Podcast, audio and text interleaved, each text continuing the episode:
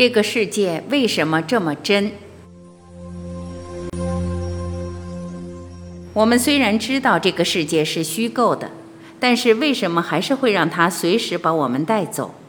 即使花了这么多篇幅来解释，人类对现实的认识离不开五官的运作，而五官最多只是对信息做截取、比较，再加上头脑的整合。于是，我们所认为的现实，最多也只是信息的建立、信息的延伸，也就是信息的总和。我相信，头脑虽然可以懂，而且知道，最多只是反映物理或神经生物学早就有的概念，但我们还是会抱着很深的质疑，认为跟自己的生活体验并不一致，甚至不一致到一个地步，读过这些，把书合上也就忘记了。我在这里想用另外一个层面的说法，看可不可以对这个题目再次深入。首先，我借用定提到的，我们认知的世界离不开三个点不断的比较，也就是有一个中心 A 在观察眼前的 B 和 C，不光是不断在衡量 B 和 C，还要衡量 B 和 A、C 和 A 的关系，来产生一个意义。而这个意义最多是对 A 有意义。假如只是 B 和 C 之间不断的比较，没有这第三个点来充当基准，其实得不出什么意义来。再讲具体一点，假如 B 是一个城市，C 是另一个城市，BA 是 B 和 A 的距离，而 CA 是 C 和 A 的距离，BC 是 B 和 C 的距离，是透过 BA 和 CA 两个距离的比较。我们才可以得出结论：B 比 C 更近，距离谁更近？当然是距离 A 更近。这个近也是从 A 的角度来看的。这里只用眼睛的观察作为例子，然而其他感官也是可以用同样的道理来得到比较。比如从 A 听起来来自 B 的声音比较大或小，从 A 所闻到的来自 B 的气味比较强或弱。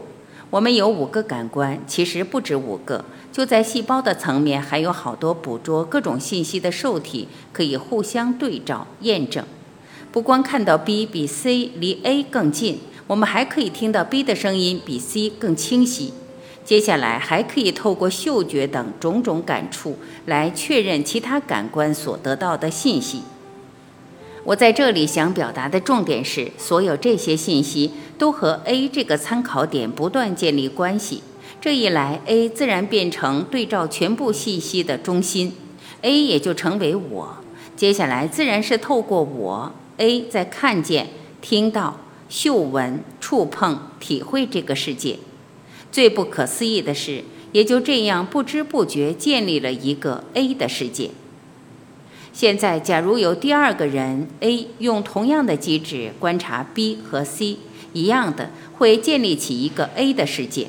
不光他们建立的世界是不同的，A 和 A 也会认为彼此是不同的个体。假如还有一只动物透过它的感官也在建立自己的个体性，自然也会认为自己跟 A、A 撇是不同的个体。A 和 A 撇也会认为自己跟它不同。这样重复的比较没有终止过，一天下来，透过五官可能发生不知多少次。经过几万次的重复，自然把 A 凝固下来，而且透过皮肤表面的感触，从一个点扩大成一个身体的大小，让我们认为自己真正是一个体。也就这样子，一个虚构的东西，最多只是信息加上信息，再加上更多的信息，也就自然变得很坚固。最难以想象的是，我们透过这每一个小小的信息中心，我不光认为自己有一个个体性，而对自己还可以做一个投射，进一步得到一种特殊的自我形象，认为自己长得高或矮，是男是女，是聪明是愚笨，是大方是小家子气，是可爱是不惹人喜欢，也就继续不断强化自己的个体性。这种观察的过程，从时间的角度来看，发生的既快速又敏捷。我们一般体会不到其中的机制，也意识不到自己所观察的其实只是感官的信息，本身并没有什么实质。我们以为是真实的现实，不过是五官再加上念头，对各种信息做一个过滤，而变成可以被我们理解的数据。当然，有些东西我们看不到，头脑也会发展出诸如超感官知觉 （ESP） 或神通等概念，来表达五官看不到，但好像在更深层面能体会到的现象。然而，即使做了这样的区分，仿佛这些更微细的现象在另一个层面真的存在，其实一样是信息。再微细，还是离不开头脑的组合，只是透过更深的感官来截取讯息。我们所认为的语言和建立的用词与词汇，最多也只是表达一种局限，只是描述或肯定一种逻辑所带来的范围。不止如此，情绪本来最多也只是一种工具，担任头脑和每一个器官和细胞的桥梁。然而，我们人和动物不一样，不止在演化的过程中把眼前的状况区分成好坏、中性，还会把自己的情绪状态变成一种具体的现实。我们可以表达自己今天舒服不舒服、快乐不快乐。受了创伤，被侮辱，感到失落，忍不住的兴奋，得到荣耀，一连串生命的故事也就出来了。我们在一个已经是虚拟的现实里，再造出一个更微细的虚空间，而且还认为这些虚拟的现实就是再真实不过的存在。但同时，假如有人提醒我们一步步去拆解所有的现实和现象，我们也自然会发现。到最后什么都没有，甚至连称它们是一种能量状态都不正确，因为就连这所谓的能量状态也没有根源，没有经得起验证的实质。就好像一个人在沙漠里见到了海市蜃楼，里头的人、骆驼、沙子都是那么的坚实，但是只要他仔细去追查，这些坚实的画面其实都不存在。他从这个妄想里清醒过来，也就发现一切都不见了。我们每天晚上睡觉也是一样的，睡着了，很多梦很具体，情节有头有尾，就像真的发生、真的遭遇。但是，一醒过来，我们也知道刚刚所经验到的是梦，不会去认真追究梦的内容是真是假或有没有什么意义。甚至有时候，我们只是知道好像做了一个梦。但具体内容也不记得了。相较之下，我们对白天所谓清醒的状态，反而很难看穿这些妄想，因为我们的逻辑是透过线性的因果所组合出来的。B 和 C 建立起一个关系，接下来不光是 B 和 C 之间的关系确立了，从 A 来看，C 和 A，B 和 A 全部的关系也都建立了起来，甚至其他更多的点 D、E、F。都互相生成看起来有因有果的关系，每一个点不光是跟 A 产生关系，在这个过程中还造出了一个个顺序链接和阶层，把所有点和点之间的关系全部建立起来了。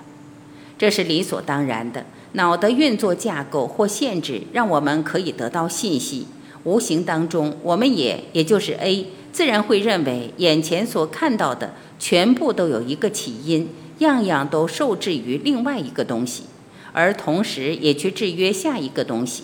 在这样的关联里，没有一个东西是可以真正独立存在的。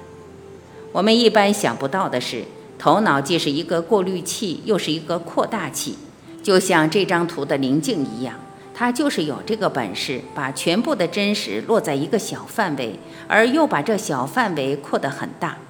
透过五官的回馈，让这个被放大的小范围变得再真实不过。因为在这个范围运作，让我们随时认为这个范围是全部的可能，而自然让我们忘记五官的根源是从哪里来的，而任何限制、局限世界之前的根源又是什么？这之间的连接也自然形成时间的观念。假如我们全部的意识只停留在同一个空间，不可能有动的观念。任何东西对我们都会是静态的，没有链接或是意义好谈。我就是这么成立的。我们仔细观察自己的所有觉察、注意力和行动，最多都是在保护、强化小我，都不断在建立我的存在，也就这样子，我们自然制造了一个我的世界。再进一步观察，动物也是如此，也是站在它的身体觉察、衡量一切，一样是在强化自己的存在。但是跟人类很不一样的是，动物联想的能力和记忆的容量有限，它没办法把每一个瞬间连接起来。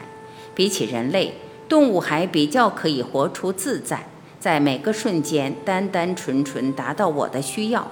比如吃别的动物、喝水、睡觉、繁衍后代，它虚拟的现实比较有限。虽然透过五官再加上头脑的排列组合，一样建立一个世界，但是动物头脑的作业受限，反应也就比较直接，是跟着环境的变化和需要在演变。我们很难想象，假如没有头脑，我们还可不可能生存或运作？或是反过来，我们是不是就像动物一样吃饱睡了？接下来最多只是在发呆。我在前面的作品已经一再的说明，没有头脑的主导，我们不光可以运作，而且还可以运作得更好。我还用心流来描述这个生命的力量，但是我相信你可能还是在怀疑，认为是不可能的。然而这一点不光是可能，而且我们其实既不费力又轻松，就可以超越头脑所带来的全部限制。首先，我们要承认最大的限制就是头脑投射出来的我，我所制造出来的隔离、区别、个体化。假如没有这个我，我们自然会发现只剩下无我的一体，除了一体，其实没有其他的体可谈。但是我们被这个小我的机制随时吸引住，而且吸引得太彻底，也就随时被它绑住。也就这样子，从早到晚，让我们不光随时投入一个虚拟的世界，还认为这个世界是我们全部的可能。